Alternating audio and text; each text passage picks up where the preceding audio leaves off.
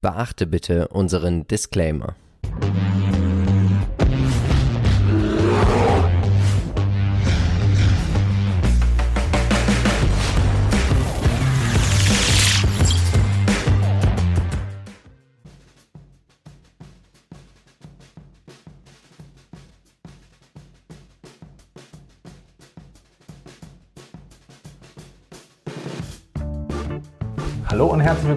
Neuen Folge des Aktienchecks. Wir sind Philipp und Marcel von Modern Value Investing. Und auch heute werden wir natürlich wie immer versuchen, dich mit aktiven Investmentideen dabei zu unterstützen, mehr Rendite zu erwirtschaften. Wenn auch du keine Investmentidee mehr verpassen möchtest, dann abonniere gerne unseren Kanal, aktiviere die Glocke und folge uns sehr gerne auf Instagram.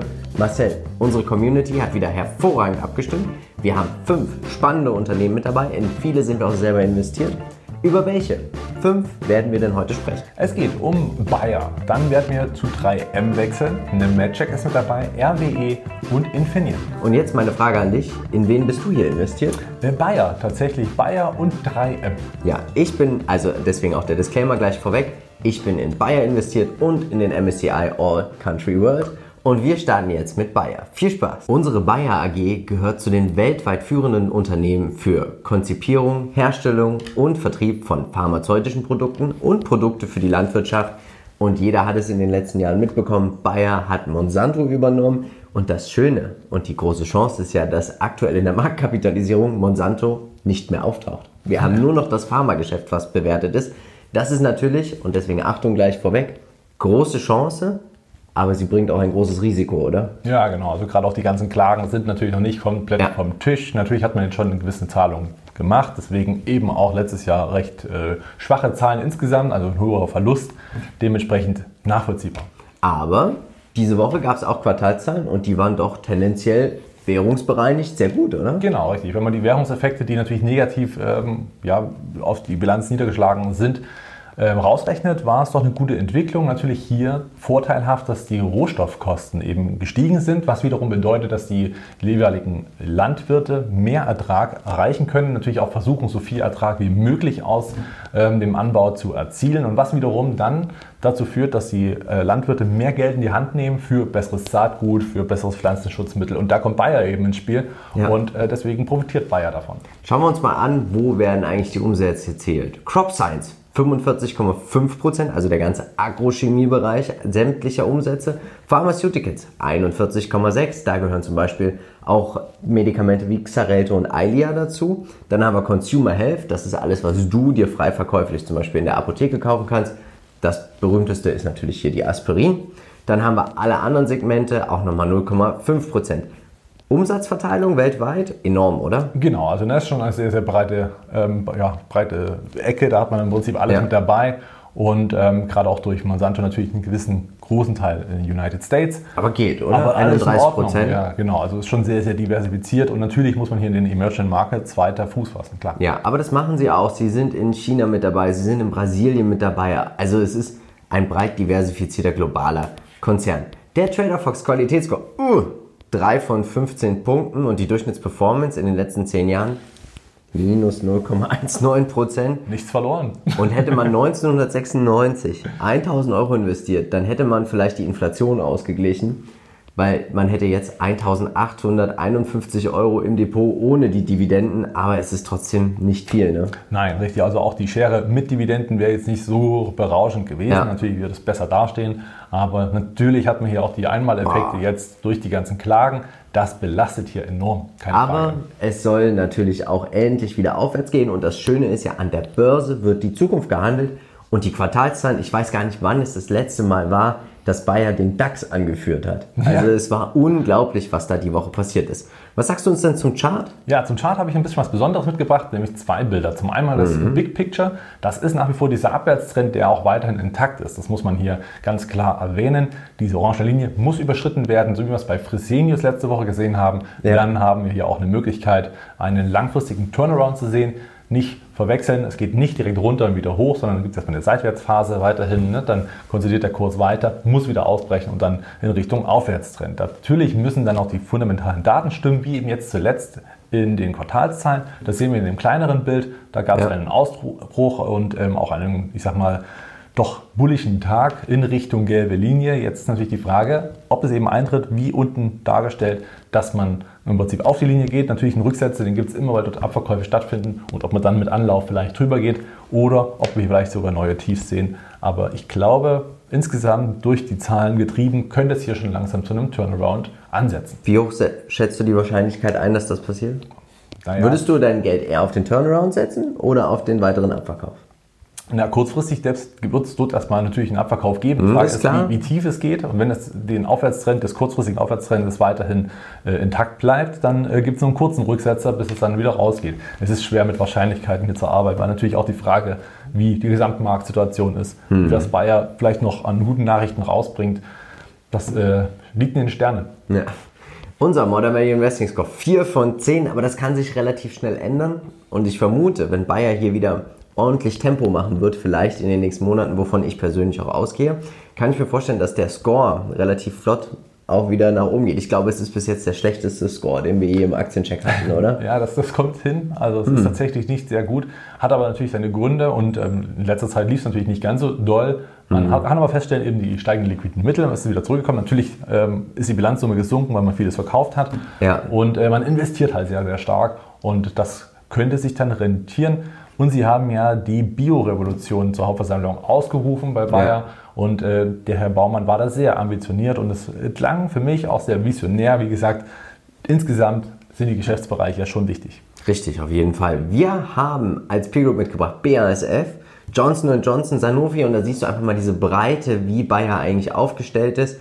Aber alle sind besser gelaufen als Bayer in den letzten Jahren. Wer das ganze Thema mit einem ETF spielen möchte, die größte Position von fast 10% nimmt Bayer im DK DAX Plus Maximum Dividend ETF ein. Aber auch der hat natürlich minus 21% gemacht. Warum das? Wenn du nur noch auf maximale Dividenden gehst, dann hast du das große Problem, dass du jedes Jahr immer diese Dividende vom Aktienkurs einfach abgezogen bekommst. Dann musst du das wieder versteuern, um es wieder anzulegen.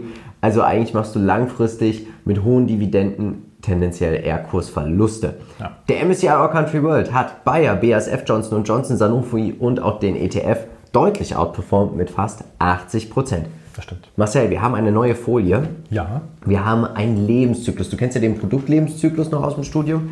Und das haben wir ein bisschen umgewandelt auf den Lebenszyklus eines Unternehmens. Und wir gehen es einmal kurz durch. Also wir glauben, ein Unternehmen beginnt natürlich mit dem Markteintritt, dann kommt das Wachstum, die Reife, der Abschwung und der Niedergang.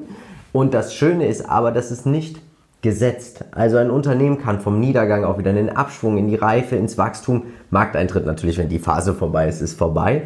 Das KGV ist hier ein sehr guter Benchmark. Wir sehen natürlich meistens am Anfang bei Unternehmen, wenn die an die Börse kommen, dass man noch Verluste einfährt. Dann hat man einen hohen Liquiditätsbedarf, deswegen ist die Bewertung muss man einfach mal schauen, wie hoch ist die Liquidität, die Marktgröße, die Bruttomarge, das Umsatzwachstum und das KUV.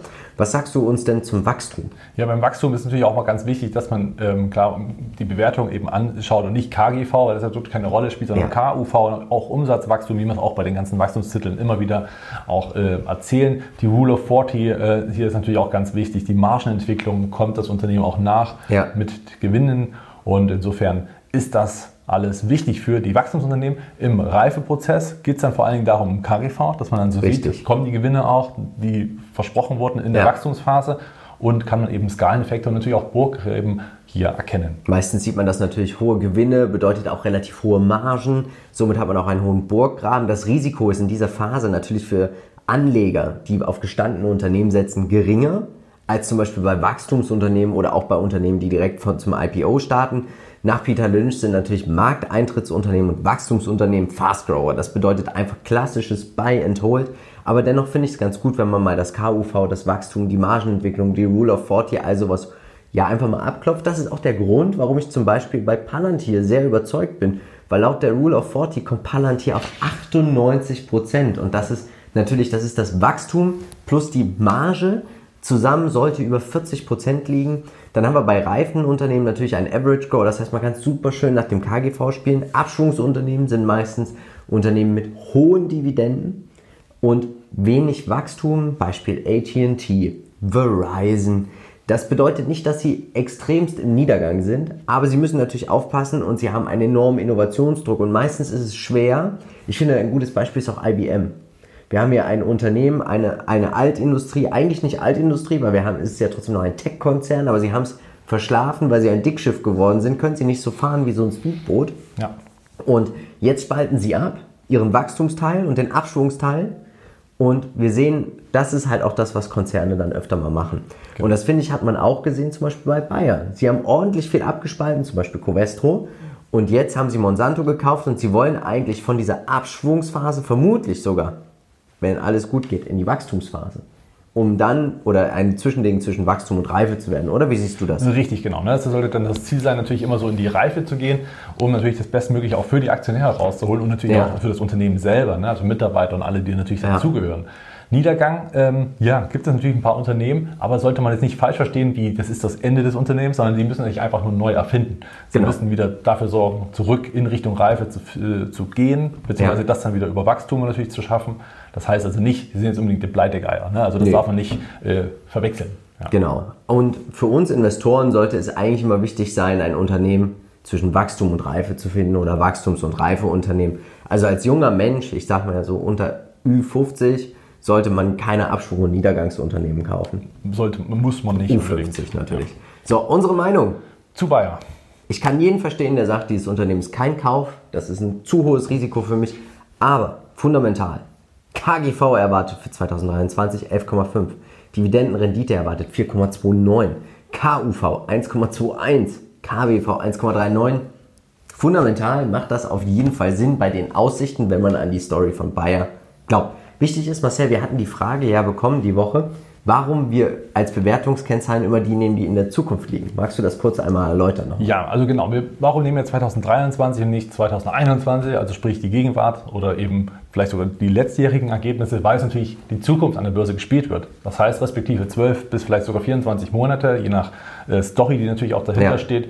Und insofern ist es nicht äh, relevant, ob 2021 hier jetzt das KGV recht günstig ist, weil das weiß der Markt schon lange. Ne? Also die geplanten Zahlen für 2023 sind hier die Grundlage für das, was wir hier auch beurteilen für das Unternehmen. Genau. Vom Anlegertypen sind wir überzeugt, das ist geeignet für Buy-and-Hold-Anleger. Spekulanten natürlich, die auch sagen, "Hu, ich glaube hier an Bayer und Monsanto. Aber natürlich auch Value-Investoren kommen bei so einem Buchwert auf ihren Geschmack. Genau, Buy and Hold. Natürlich hat sich das bisher nicht gelohnt, aufgrund der Situation im Kontext, muss man auch einfach mal sagen. Aber ich glaube, ab jetzt, ab dem Punkt hier unten, Wir haben ja eine ist es Wette am durchaus äh, möglich. Ich glaube, dass Bayer da die Chance hat, in den nächsten 30 Tagen 20% Kursgewinne zu machen. Wir werden sehen, ob du mir eine Pizza ausgeben musst. Unser Aktienpodcast. Ja. Worum genau. ging's? Ja, der Tech-Rücksetzer hat voll Fahrt aufgenommen in dieser Woche oder auch in der letzten und davor Mhm. und davor. Und deswegen wollten wir mal genau schauen, wo gibt es jetzt gute Chancen, wo kann man hier vielleicht sogar gute Einstiegszeitpunkte für Langfristanleger auch finden, beziehungsweise auch für kurzfristige Trades. Also da gerne noch mal reinhören. Wir haben sechs spannende Unternehmen mitgebracht aus dem Tech-Bereich, in die wir auch fast alle selber investiert sind. Also hört, auf da, hört da gern auf jeden Fall einmal rein. Ihr findet den Podcast überall, wo es gute Podcasts gibt. Das nächste Unternehmen, das ist ein Unternehmen, das Marcel investiert ist. Er ist Miteigentümer. Also Marcel, was macht denn dein Unternehmen? Ja, 3M ist natürlich ein riesen Industriekonzern, also ein Mischkonzern, ein sogenannter, mit ganz, ganz, ganz vielen ähm, Produkten für die Industrie, für den privaten Konsum. Also sprich Post-its sind somit ein bekanntes Gut, was man doch jeder irgendwie zu Hause hat. Äh, Klebstoff und Kleber, Ja. also auch das ist ja doch, also Philipp, wie hast du gesagt, aller wie viel Meter? Ich glaube, alle 50 Meter. Also man kann keine 50 Meter laufen, ohne ein Produkt von 3M zu finden. Es ist wirklich unglaublich. Wo, also jeder, der auch in der Industrie arbeitet, ich sehe das bei uns auch, 3M, 3M, 3M ist immer und überall in der Produktion. Unglaubliches Unternehmen. Auch hoch innovativ, weil sie haben ja so viele Patente auf der Welt. Also sie sagen sich, bevor wir etwas kopieren, erfinden wir es lieber neu. Und das ist natürlich enorm. Moody's hat auch bekannt gegeben, dass der Rating-Ausblick weiterhin bei A1 steht. Und Marcel, ich muss mal ganz kurz eine Brücke schlagen. Ich finde diese Rating-Agenturen, ich finde, das ist ein unglaublich spannendes Geschäftsmodell und ich bin auch am Überlegen, hier irgendwo mal einzusteigen, weil ich kann mir vorstellen, dass aufgrund von Covid, der Pandemie, die alle ein neues Rating dann irgendwann auch brauchen, finde ich ziemlich spannend. Was denkst du? Ja, klar, richtig. Also wenn man jetzt im Exkurs auf Moody's zum Beispiel Ja. geht, ist ja, war ja auch schon gut gelaufen bisher und ist natürlich Ja. ein solides Unternehmen. Ja. Ziemlich cool. Machen wir aber direkt weiter. Die Umsatz- und Segmentverteilung. Safety, Sicherheit und Industrie steht für 36,6% der Umsätze. Transport und natürlich die ganze Elektronik 27,4%. Healthcare 25,9%. Consumers, also auch nochmal Konsumgüter 16,6. Und wie ist die globale Diversifizierung? Ja, also natürlich ein überwiegender Teil in den United States, aber man hat auch sonst eine ziemlich gute Diversifikation. Ja. Europa, ne, auch in Afrika, Asia ist mit dabei, China nochmal einzeln aufgeführt mit äh, fast 11 Prozent und Restamerika. Also sieht schon sehr, sehr gut verteilt Das aus. ist wie ein ETF-Weltdepot. Ne? Eigentlich schon. Ne? Man macht da eigentlich nichts falsch. Ja, und das ist auch immer wichtig. Es ist egal eigentlich, aus welchem Land, finde ich persönlich, man ein Unternehmen kauft. Wichtig ist, wo werden die Umsätze erzielt. Es ist natürlich fatal zu sagen, man kauft nur, also man kann auch nur amerikanische Unternehmen kaufen, aber man sollte darauf achten, wie ist die Umsatzverteilung im Depot, in welchem Land werden die Gewinne für dich, das sind nämlich die Gewinne je Aktie, erzielt. Der TraderFox Qualitätsscore 9 von 15 Punkten. Was wird bemängelt? Umsatzwachstum, Stabilität, auch die Stabilität des EPS-Wachstums. Es ist kein zyklisches Unternehmen. Das, trotz, dass sie so im Industriesektor mit tätig sind, schaffen sie es eigentlich, Umsatzrückgänge auch mit Aktienrückkäufe zum Beispiel zu kompensieren. Sie haben eine schöne Eigenkapitalrendite. Sie haben keine starke Volatilität im Kurs anscheinend. Da wirst du uns aber gleich was dazu sagen. Aber dennoch, es ist ein Unternehmen für Investoren, die einen sehr langen Atem haben weil ich glaube, man kann 3M spielen als Dividendenwachstumswert, als Dividendenwert. Und da ist natürlich wichtig, der Zinseszins greift nicht, also er greift schon nach ein, zwei Jahren, aber richtig abgehen tut er erst nach einer gewissen Zeit, weil die Durchschnittsperformance der letzten zehn Jahre 7,81 ist nicht wirklich viel, oder? Naja, kann man auf jeden Fall relativieren, denn A, mit Dividenden ist das eine Outperformance. B, muss man sagen, hat man jetzt natürlich zwei, drei Jahre, die nicht ganz so gut liefen, lag einfach auch mal daran, dass man im Umsatzwachstum nicht mehr Ja. ganz so hinterherkam. Ist aber auch eine Frage der nächsten Patente, die jetzt kommen. Jetzt hat man diese äh, Schutzmasken natürlich als Einmaleffekt gehabt. Und Ja. das ist auch das Schöne, dass sich das natürlich immer wieder ausgleicht. Wenn irgendwo Automotiv zum Beispiel wieder zurückgeht, ist eben Healthcare wieder da und wird das Ganze wieder ausgleichen. Und insofern hat man hier, und man muss ja auch sagen, davor eine riesen Rallye gesehen. Ja, also gerade in den 2000, ja, Anfang 10er Jahren bis jetzt äh, zurück, ist ja dann doch eine starke Performance stattgefunden. Und man hat als Buy-and-Hold-Anleger langfristig, wenn man ja schon 20, 30 Jahre investiert ist, Ja. absolut äh, das Richtige gemacht. Und deswegen ist es auch ein klassisches Buy-and-Hold ähm, und eine klassische Buy-and-Hold-Anlage. So verfahre ich zumindest auch damit. Kann man eigentlich nichts falsch machen. Was sagst du uns denn heute zum Chart? Ja, beim Charts äh, hatten wir das ja in einem Chartcheck auch mal besprochen, dass die Aktie so mittlerweile wieder interessant war. Denn der Abwärtstrend wurde durchbrochen, wie wir es gerade bei Bayer die ganze Zeit hoffen.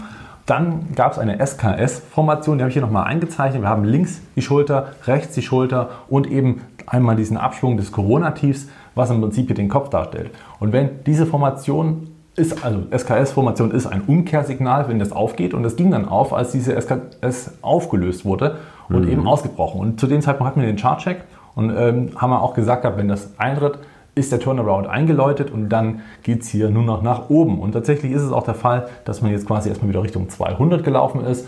Und äh, man hat hier schon dieses Jahr eine sehr gute Performance hinlegen können. Ja. Und das wird auch so weitergehen. Davon gehe ich ganz stark aus. Natürlich prallt man jetzt von der 200 ähm, Dollar Linie erstmal ab, ein paar Gewinnmitnahmen und dann setzen wieder die Käufer ein. Der Aufwärtstrend, der kurzfristige, ist intakt und wird sich weiter fortsetzen. Unser Modern Value Investing Score 9 von 10. Du hast die Sternchen vergeben. Why? Genau, also beim Umsatzwachstum, die letzten Jahre waren jetzt nicht unbedingt da, aber man Mhm. hat jetzt in den Quartalszahlen zum Beispiel feststellen können, dass es eben wieder losgeht. Loslegt, dass man ja. im Prinzip jetzt wieder nach der Konsolidierungsphase auch wieder richtig Schwung holt und äh, Gas gibt. Und das ist der Grund, warum ich hier doch noch den Punkt gegeben habe, weil uns ja auch die Zukunft interessiert. Richtig. Insofern kann man hier eine 1 und wenn eine 0 gibt, weil er sagt, die Vergangenheit ist mir wichtiger, dann ist es ja auch in Ordnung. Als Peer Group haben wir mitgebracht General Electric, Honeywell und Amazon. Wer das ganze Thema Industrie über einen ETF spielen möchte, der ist genau richtig beim iShares S&P 500 Industrials. Da ist 3M mit 3,67% vertreten und der ETF war besser als General Electric, besser als 3M, aber nicht so gut wie Amazon und Honeywell. Und Honeywell, dazu gibt es auch eine tolle Analyse von Peter auf unserer Webseite. Spannendes Unternehmen ist ja jetzt auch im Dow Jones. Aber alle, bis auf Honeywell, haben es nicht geschafft, den MSCI All Country World out zu performen. Und das ist das, was wir meinen. Also, es lohnt sich hier einfach genauer in das Geschäft reinzusteigen, dass man einfach weiß, ich spiele das Thema über die Dividende, starke Cashflows, die sie natürlich auch haben. Genau, man sollte natürlich auch wissen, warum man gerade zum Beispiel Ja. so eine Delle hat, ne, warum es gerade nicht läuft. Und das sollte man sich schon anschauen. Aber Richtig. als wirklich langfristiger Investor, wenn man auch mal nicht sich damit beschäftigen will, ist 3M eigentlich schon eine Geschichte, die gut ist. Man haben hier, ich sag mal, ein Unternehmen, was wahrscheinlich den Absprung so ein bisschen beiseite gehalten hat. Also so, es ging zwar so ein bisschen runter und es lief auch nicht mehr ganz so gut. Man musste so ein bisschen aufpassen, wo man dann wieder Wachstum zurückholt.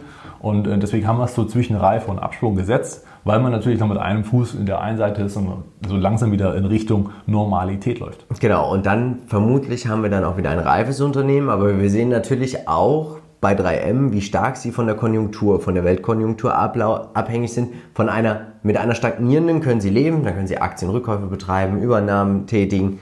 Aber mit einem Abschwung der Weltkonjunktur wird, oder von einem Abschwung der Weltkonjunktur wird 3M wirklich hart betroffen, weil sie viel in diesem Industriesektor mit fast 40 Prozent der Umsätze tätig sind. Ja, also ja, geht. Wir sind aber so weit äh, diversifiziert, dass zum Beispiel, wenn Genau. eben Healthcare doch läuft, Ja. das Ganze ausgeglichen werden kann, wo andere vielleicht komplett einbrechen. Das auf jeden Fall. Also ein breit Robust sind sie diversifiz- schon. Ja, das auf jeden Fall. Und deswegen sind wir auch der Meinung, als Buy-and-Hold-Anleger ist man hier genau richtig und Dividendenwachstumsinvestor. Die Bewertung KGV 18 ist in Ordnung, Dividende 3,24%, KUV 3, KBV 6, alles in Ordnung. Also jeder, der sagt, Buy and Hold ist hier für mich der richtige Weg, ja, viel Spaß auf jeden Fall. Jetzt kommen wir zu Nemecheck.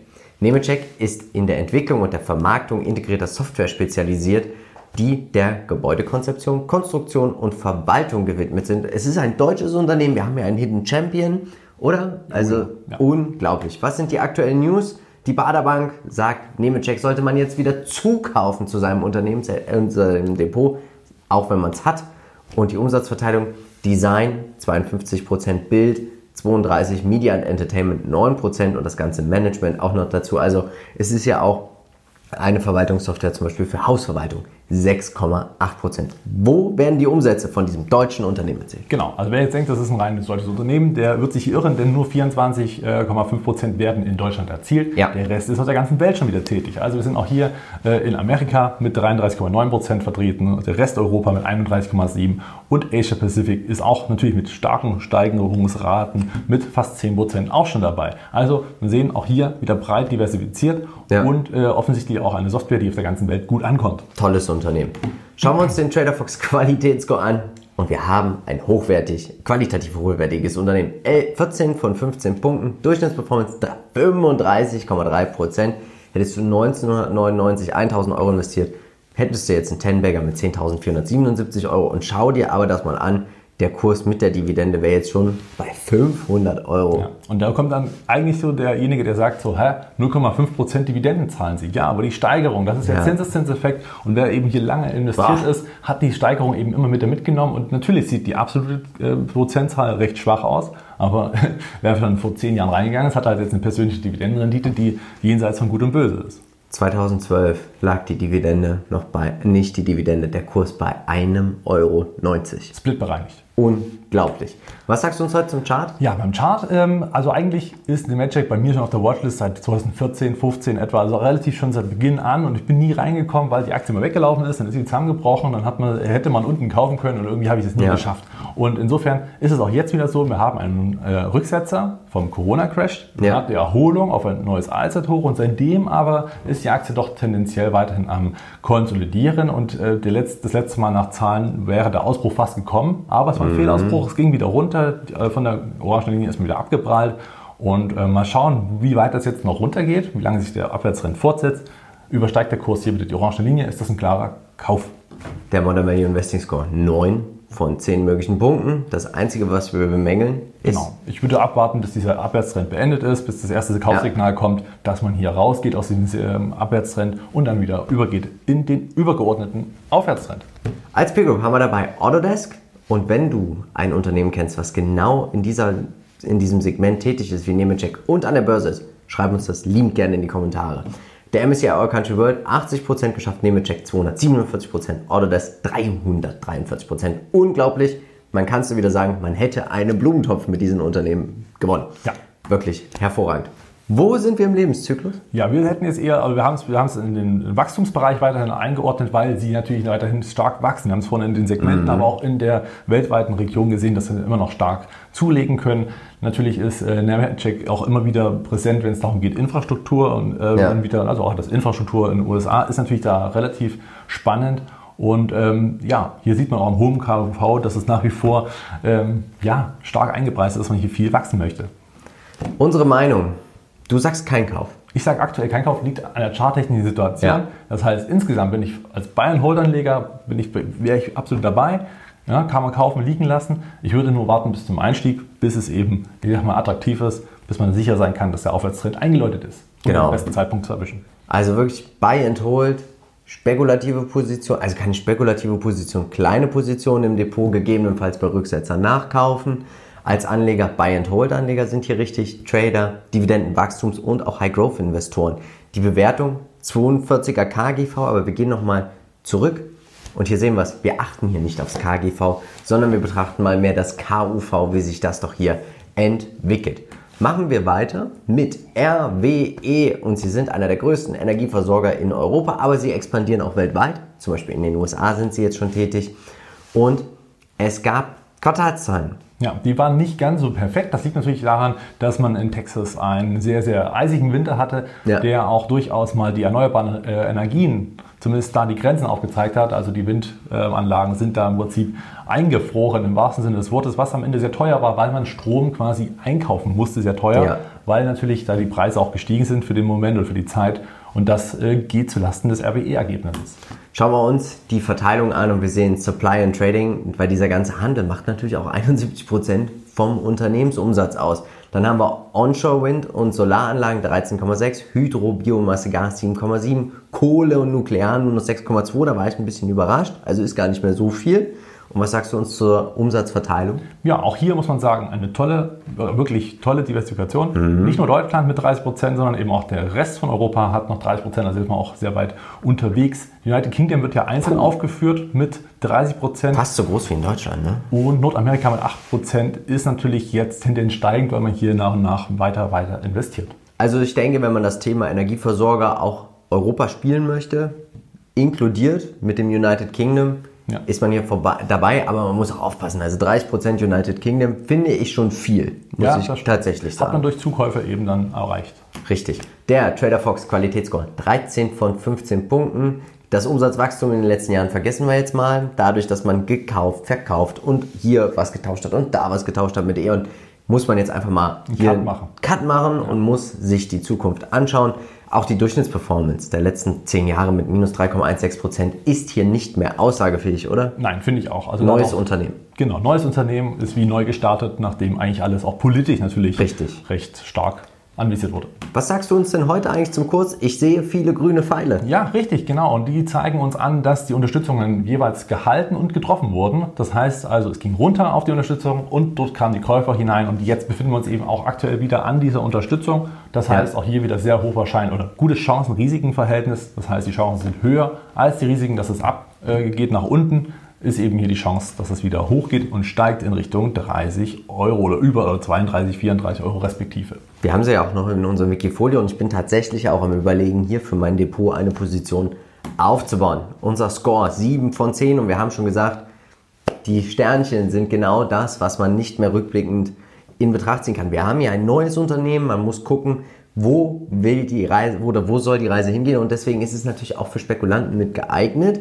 Man muss sich hier auch bewusst sein, dass der Markt hier aktuell nicht so viel einpreisen kann, deswegen geht es auch immer mal rauf, mal runter. Genau, man hat natürlich dann auch eine Margenschwankung, weil man viel investieren muss. Ne? Man Ja. hat, ist natürlich dann auch immer getrieben von den politischen äh, Zielen, wo man hingehen muss. Und das merkt man natürlich hier auch. Ich war überrascht, als wir die Peer Group aufgeschrieben haben, dass Juniper sogar noch stärker gelaufen ist. Man denkt ja immer so, es ist das Dreckige, aber Juniper verfolgt einen ganz anderen Ansatz. Sie wollen ja eher in die H2, also in die Wasserstoffrichtung gehen. Würde ich mir trotzdem vielleicht tendenziell beides auch mal zusammen mischen. Next Era Energy 129%, hier bist du auch investiert. Ene aus Italien 102%. Etwas grüner wäre Iberdrola noch aus Spanien, auch ein sehr, sehr großer Player, der durchaus auch Rendite bringen kann. Ja, wer glaubt, dass Europa voll auf dem Weg ist, grün zu werden, der kann das ganze Thema natürlich mit dem iShare Stocks Europe 600 Utilities spielen. 5,42% ist RWE hier mit dabei. 30,8% in den letzten Jahren auch nicht so viel. Aber tendenziell, die Energieversorger, die sich wandeln, haben es geschafft, den Markt zu schlagen in den letzten fünf Jahren. Und das ist ja schon mal ein gutes Ergebnis. Sieht man auch den ESG-Trend, zumindest was den grünen Sektor angeht. Richtig. Als Lebenszyklus. Boah, was haben wir hier gemacht? Ja, ist schwer natürlich einzuordnen. Ja, also RWE durch die ganze Umstrukturierung waren sie mal am Niedergang natürlich, Ja. also vom Abschwung bis zum Niedergang, als dann wirklich Stunde Null, neue Aufteilung äh, Ja. das Unternehmen sich komplett neu erfunden hat. Und jetzt ist man natürlich auf dem Weg zurück, über Wachstum, über Investitionen, dann irgendwie auch Richtung Reife zu kommen. Aber das ist natürlich ein langer Prozess und bis man bei der Reife ist, wird es wahrscheinlich auch noch lange dauern. Auf jeden Fall. Unsere Meinung? Buy and Hold, dennoch eine Spekulation, einfach deswegen, weil das Ganze natürlich auch klappen muss, der ganze Ja. Wandel. Man darf natürlich auch nicht vergessen, dass die politischen Eingriffe auch immer recht schnell mal gemacht sind, gerade in diesem Bereich. Also es hat immer so ein Geschmäckle, wie man so schön sagt. Dividenden, ja, Dividendenwachstum sollen 5%, glaube ich, regelmäßig erholt ist oder, oder erhöht werden. Bei Das 3% Dividendenrendite. ist schon durchaus gut. ordentlich. Ja, kann man also auch auf die Kosten kommen. Und als Value-Anleger bei einem KBVE von 1,06 ist man, denke ich, auch recht günstig mit dabei. Also es könnte sein, dass man hier die Chance hat, relativ günstig noch bei so einem Unternehmen reinzukommen. Genau, richtig. Perspektivisch schon. Als allerletztes habt ihr gewählt Infineon. Das Unternehmen hat es geschafft, von einem Penny Stock hochzukommen. Also wirklich enorm. Ich glaube, über 30 Euro die Aktie. Ja, genau. Liegt natürlich auch mit daran, dass man natürlich ähm, ja, zu neuen Marktzeiten auf den rauskam Ja. und dann kam diese, diese Bubble, ne, diese, ähm, die dann geplatzt ist und dann ist natürlich die Infineon-Aktien auch in den Penny-Stock-Bereich gerutscht. Man ist im Bereich der Halbleiter tätig und das Schöne, was ich finde, ist, es hieß ja immer, Infineon wird mal übernommen, aber sie fangen jetzt an selber zu übernehmen. Auch Cypress haben sie ja übernommen aus den USA. Und ich glaube, sie wollen wachsen, sie wollen sich schützen und das gefällt mir doch sehr, sehr gut. Das Analystenhaus Kepler hebt Infineon sogar auf 38 Euro hoch vom Kursziel auf Buy. Und wir sehen, Automotive steht für 41,3% der Umsätze, Power Management und Multimarket 30,9%, die Industrie 16,4%, Digital Security Solutions, auch cool, 11,1%. Und was sagst du uns denn zur globalen Aufteilung? Ja, auch hier ist man natürlich auf der ganzen Welt aktiv. Wir haben in China einen ziemlich großen Anteil von fast 30 Prozent. Ja. Der Rest äh, von Asien und äh, Pazifik 15,1. Europa, Middle East, Afrika ist mit fast 15 Prozent auch dabei. Deutschland wird nochmal einzeln aufgeführt mit 12,3 Prozent. Und der Rest geht dann in Richtung United States, Japan und ähm, noch weitere kleinere Regionen, die aber auch stark wachsen, wie ich finde. Also auf jeden Fall ein breit diversifizierter Halbleiterhersteller. Der Trader Fox Qualitätsscore 11 von 15 Punkten. Was wird bemängelt? EPS-Wachstum. Hm, ist ja, zyklische Unternehmen müssen immer investieren, investieren, investieren und das ist immer relativ schwer. Dieses starke Umsatzwachstum, was oder dieser Trend vom Umsatzwachstum, ist es schwer, diesen in EPS-Wachstum auch umzukehren. Das muss man tatsächlich einfach so sagen. Trotzdem honoriert der Markt das mit 14,41% Durchschnittsperformance in den letzten 10 Jahren. Genau, und da profitiert man natürlich auch von dem aktuellen, ja, von dem Trend der Halbleiter, die natürlich nachgefragt Ja. sind, der ähm, überhaupt des äh, IoTs letzten Endes, dass immer Ja. mehr Geräte auch ähm, irgendwo der, der, der digitalen Welt angeschlossen werden. Und das ist im Prinzip ein Zyklus, der sicherlich auch noch eine Weile dauern kann. Auf jeden Fall. Was sagst du uns heute zum Chart? Ja, der macht mich jetzt eher ja, mit einem Fragezeichen ausgestattet, habe ich hier zwei Pfeile. Und zwar einmal, ist man natürlich jetzt über den übergeordneten Abwärts, äh, Aufwärtstrend erstmal runtergefallen. Jetzt ist die Frage, wie schnell schafft man es, über diese Linie wieder zu, äh, zu gehen. Ja. Ist natürlich auch mit der Gesamtmarktsituation äh, abhängig. Allerdings ist das auch immer wieder ein Verkaufssignal. Es kann also hier auch ganz schnell mal sehr stark nach unten korrigieren. Daher wäre ich jetzt aktuell sehr, sehr vorsichtig und würde schon noch ein paar Handelstage beobachten. Der Modern Value Investing Score 7 von 10 möglichen Punkten. Und als Peer Group haben wir Synaptics mit dabei, OAN Semiconductor und NXP. Wer das ganze Thema spielen möchte über einen ETF, der ist im TechDAX ETF von Luxor genau richtig. Hier hat Infineon eine Positionsgröße von 10,67% und der ist genauso gut gelaufen wie der MSCI All Country World. OAN Semiconductor lief deutlich besser mit 284%, aber Infineon in 5 Jahren 154% kann sich sehen lassen, oder? Ja, richtig, genau. Bei Infineon ist es, glaube ich, sehr wichtig zu wissen, welche Produkte zu was führen. Also welche Ja. Produkte werden wo genau eingesetzt und was bringen sie. Wie stark sind sie ersetzbar? Wo kann man vielleicht äh, Risiken erkennen, die hier auch dazu führen könnten, dass das Geschäftsmodell ein Problem bekommt? Richtig. Als Lebenszyklus schwierig bei einem zyklischen Unternehmen. Tendenziell wird es jetzt ein reiferes Unternehmen, auch mit der Übernahme. Wenn man nicht mehr eigenes Wachstum schafft, fängt man an zu übernehmen. Aber es sind zyklische Unternehmen und zyklische Unternehmen sind relativ schwierig hiermit einzuordnen, oder? Genau, richtig. Ne? Also aktuell befinden wir uns zwar nach wie vor im Wachstum, weil natürlich jetzt ein paar Trends für Infineon sprechen. Ja. Deswegen geht es ja in Richtung Reife. Die Frage ist natürlich nur, wie schaffen sie es nachhaltig, in diesem Trend weiter zu profitieren und weiterhin so zu wachsen? Als Meinung haben wir uh, Kein Kauf. unglaublich gut gelaufen. In den letzten fünf Jahren mehr als Verdopplung, also mehr als verdoppelt bei einem zyklischen Unternehmen. tendenziell, wenn ich investiert wäre und ich hätte diese Reise mitgenommen, würde ich, glaube ich, sogar überlegen, Gewinne zu sichern. Genau. Also wir haben jetzt zwar nicht sehr angetippt an sich, ja, also Ja. kein Kreuz gesetzt, aber für alle die Value-Investoren, die unten eingestiegen sind, die haben jetzt eben eine super Performance mitgenommen, Ja. alles richtig gemacht. Man ist Und unter Buchwert reingekommen. Genau, jetzt hat man natürlich eine hohe Bewertung, also nicht unbedingt auf 23, aber jetzt die aktuelle ist schon recht hoch und auch für 2023 muss man sagen, Ja. ist es für einen Zykliker schon ein ziemlich hoher Wert. Also auch ein aktuelles KUV von 4 bis eben dann 23,3 ist jetzt nicht unbedingt das, was man bei einem Zykliker als äh, on vogue bezeichnet. Also muss man ein bisschen aufpassen. Hier kann man immer wieder mit einem Rücksetzer ähm, rechnen. Das würde natürlich auch zum Chart passen, wenn der Aufwärtstrend tatsächlich jetzt unterbrochen sein sollte. Ja. Muss man also schauen. Also als Buy-and-Hold-Anleger kann ich es jeden verstehen an Mhm. sich, weil man natürlich die langfristigen Chart hat. Der ist zwar gut gelaufen, Ja. sicherlich ähm, muss man aber immer wieder Rückschläge hinnehmen. Ja, das auf jeden Fall. Also, es ist eine Spekulation darauf und natürlich auch als Value-Investor kann man bei zyklischen Unternehmen einsteigen, sobald der Buchwert gen 1 oder unter 1 tendiert. So, wer darf es eigentlich nächste Woche sein? Schreib uns das gerne auf Instagram oder komm in unsere Facebook-Gruppe, weil die Abstimmung startet genau jetzt. Und Marcel, jetzt gibt es wieder 10.000 Euro für dich. Danke. Und dann würde ich sagen, fangen wir direkt mal an und wir starten mit Bayer 1,5, 1000. Genau. Wir glauben hier an den Turnaround. Warum nur 1000 bei mir liegt ein bisschen daran, weil ich auch hier noch warte auf diesen äh, Ausbruch aus diesem Abwärtstrend. Das wäre dann für mich das Zeichen, hier mit mehr reinzugehen. 3M, 1000, 2000, du bist selber investiert. Ich finde, das Unternehmen ist auch tendenziell ein Basisinvestment. Nemecheck, ganz kleine Position, 500 Euro. Ich bin sogar tendenziell am überlegen, selber hier zu investieren, muss ich ganz ehrlich gestehen. Ja, genau, habe ich auch immer wieder vor. Sollte der Abwärtstrend, der kurzfristige, brechen, wäre ich hier auch mit dabei. RWE, ich 1500, du 2000 Euro. Infineon, wir haben es gerade schon gesagt, für uns Zu könnte teuer. man hier Gewinne mal mitnehmen. MSCI All Country World 5000, 5500 Euro. Und es sah ziemlich schlecht aus in unserem Wikifolio die Woche. Genau, lag natürlich daran, wir haben weiterhin einen Tech-Rücksetzer gehabt, ja, die Inflationsängste sind da, was natürlich utopisch ist letzten Endes, denn es wird keine, ja, es, ist, es sind ja Sondereffekte, die hier mit reinspielen. Ne? Wir haben die Vergleichspreise vom April letzten Jahres, als alles brach lag, natürlich Ja. sind die Preise gestiegen, daher muss man hier ein bisschen aufpassen, vielleicht die Chance nutzen, um äh, nachzukaufen. Und der Mai ist ja auch tendenziell ein schlechter Börsenmonat. Man sagt ja nicht umsonst, nicht. sell in May and go away. Tatsächlich nicht. Markus Koch hat das einmal schön so. aufge dass man in, ich glaube, ich will kann nichts weiter sagen, ich glaube, sieben von neun ähm, Mal hat man im Mai eine sehr, sehr gute Performance erzielt in den letzten Jahren. Okay. Also vielleicht Trotzdem die Wochenperformance fast minus 4%. Wir geloben Besserung. Fast hätte es Bayer heute reingeschafft, aber wir wissen nicht, wem wir dafür verkaufen sollen. Schade.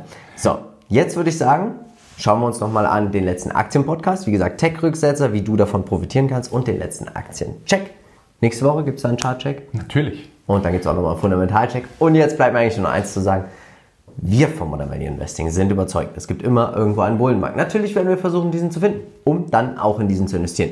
Also bleib bitte dabei beim Modern Value Investing. Ciao. Ciao.